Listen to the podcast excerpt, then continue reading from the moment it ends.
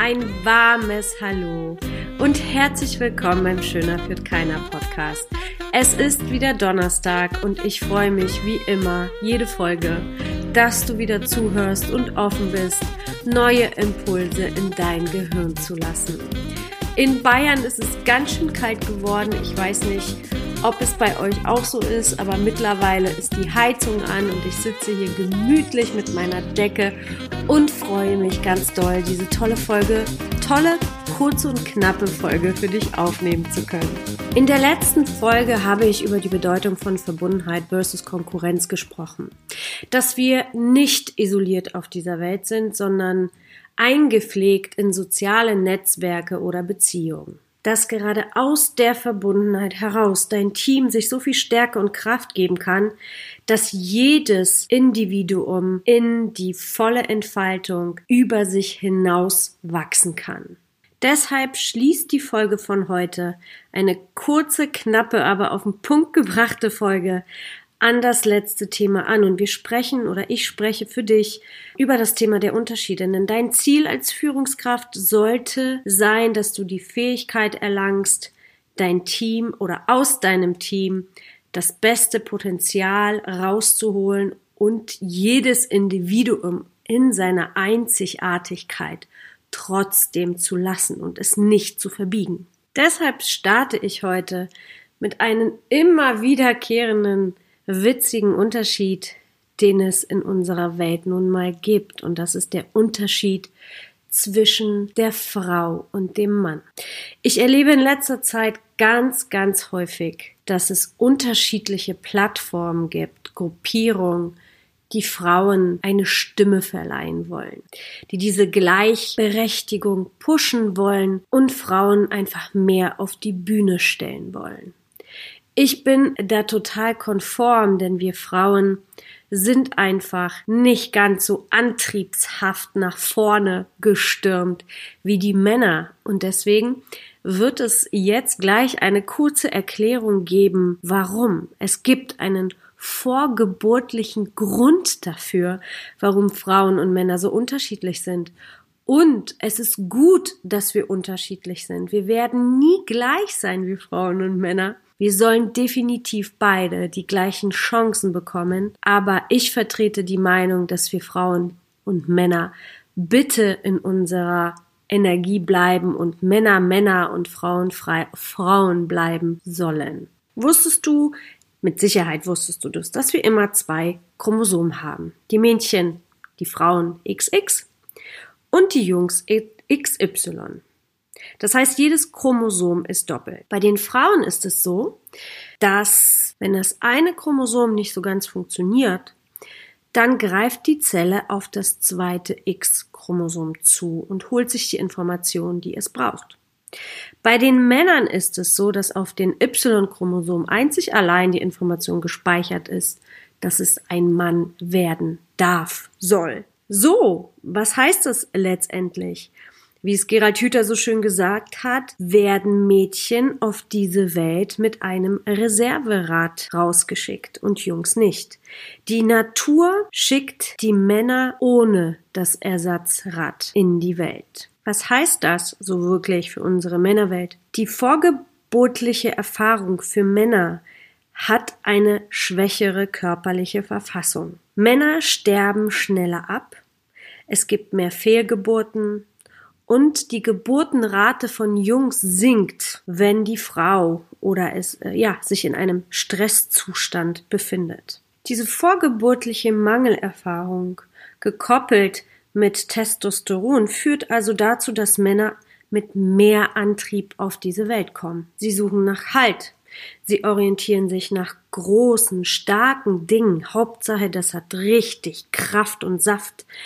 Männer suchen evolutiv also schon nach Bedeutung, nach Macht. Deswegen haben meistens auch Männer auch anerkannte oder besonders anerkannte Berufe. Und auch ich habe das lernen dürfen, dass das nichts mit Fähigkeiten zu tun hat, sondern einfach nach der Suche nach Bedeutsamkeit. Mädchen kommen dagegen viel entspannter auf die Welt wenn ihr kleine Babys beobachtet.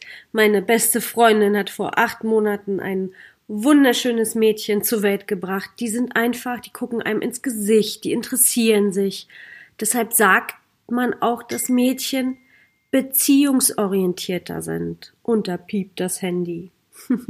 Und die Jungs-Babys, die sind natürlich neugierig, die schauen sich um, die gucken um sich herum und suchen nach Orientierung, nach Halt. Deshalb können Männer auch sich besser orientieren und besser einparken. So simpel ist das. Deshalb macht es gar keinen Sinn, dass wir Frauen die neuen Männer werden wollen und in die starke Männerenergie verfallen. Nein, nein, nein. Es macht viel mehr Sinn, wenn wir in uns die eigenen Potenziale finden und entfalten in der, ja, Einzigkeit, Persönlichkeit, der wir sind. Und bevor ich zu den Details komme, wie du Unterschiede für dich nutzen kannst und warum diese so wichtig sind, möchte ich dir noch mal eine kurze Geschichte erzählen. Sebastian und ich, Sebastian ist mein Mann, wir sind letztens spazieren gegangen am Ammersee und es hat einen Tag vorher geregnet. Und wir laufen so diesen Weg entlang und da sind vor uns ein paar Pfützen und dann kommt eine Familie, alle auf, auf dem Fahrrad, ähm, uns entgegen und wir sehen die erstmal vom Weiten und dann habe ich gesehen, okay, da waren, glaube ich, ähm, drei Jungs dabei und zwei Mädchen und dann die beiden Elternteile und ich sag dann noch zu meinem Mann, wetten, dass die Jungs durch die Pfütze fahren und die Mädels drumrum. Und er sagt dann, nee, das kann ich mir nicht vorstellen. Natürlich fährt man durch die Pfütze. Und schwupp, mit dem Fahrrad geht's ja immer ratzfatz. Es war tatsächlich so. Die Jungs, alle beide oder alle drei, ich weiß es nicht mehr genau, wumm durch die Pfütze und die Mädchen ganz brav drumherum. Das ist ein typisches Beispiel für den Unterschied, den wir mitbringen, wir Männer und wir Frauen. Und das erste Learning für dich aus dieser Folge ist, dass es super wichtig ist anzuerkennen, dass wir unterschiedlich sind. Männer und Frauen dürfen anders sein. Jeder darf die Vielfalt in jedem Einzelnen anerkennen. Und je unterschiedlicher wir sind, desto besser. Denn so kommst du einfach viel mehr ins Lernen, wenn die Person anders ist als du. Wir Männer und, Frauen dürfen uns so entgegenkommen, dass wir die Potenziale der, der Weiblichkeit und die Potenziale der Männlichkeit einfach anerkennen, ja, und es nicht belustigen oder runterspielen, abwerten, bewerten, sondern einfach die Unterschiede als, ja, Vielfalt anerkennen und die zusammen in Verbundenheit nutzen können, anstatt uns gegenseitig lustig zu machen. Und die Frauen sollten definitiv mehr Mut haben, ihre, zu ihren eigenen Stärken zu stehen und die weiblichen Attribute in der Führung sehr wohl nutzen zu können. Denn Beziehungsorientiertheit, Empathie, sich um jemanden sorgen, Beziehung zu pflegen, ist eine unglaublich wichtige Eigenschaft von Führungskräften. Zusätzlich zu den Unterschied zwischen Männern und Frauen wird es Unterschiede geben in Kulturen. Wir haben unglaublich viele Kulturen, wir sind globalisiert. Die Welt wird immer, immer kleiner. Wir haben immer mehr ähm, unterschiedliche Menschen aus unterschiedlichen Kulturkreisen in unserem Team. Dann werden wir aufgrund der demografischen Entwicklung auch unterschiedliche Altersstufen haben in unseren Teams irgendwann ein paar mehr ältere als jüngere. Und all das sind Faktoren, warum sich jede Führungskraft einfach mit dem Thema beschäftigen sollte. Und was ganz wichtig ist, sich vorab bewusst zu machen, dass wir nicht die Unterschiede zu unserer Vorstellung konditionieren, sondern dass wir diese Unterschiede in der Einzigartigkeit lassen und sie in dieser Persönlichkeit entfalten und nicht Mitarbeiterdressur beschreiben, sondern wirklich aus der Komfortzone herausgehen und jeden Menschen so belassen in seiner ich nenne es mal jetzt Würde und die auf dieser Basis einfach aufzubauen. Und ähm, ich glaube, wenn es eine Führungskraft schafft, die Individualität jedes Einzelnen im Team so zu fördern, dass jeder im Team das Gefühl hat, etwas beitragen zu können und in dieser Verbundenheit das ganze Team an einem Ziel arbeitet, nämlich das Ziel für das Unternehmen, für das Große, dann habt ihr eine unglaubliche Power geschaffen. Denn wenn du Menschen in deinem Team hast, die ein gemeinsames Ziel verfolgen, sind einfach nicht manipulierbar.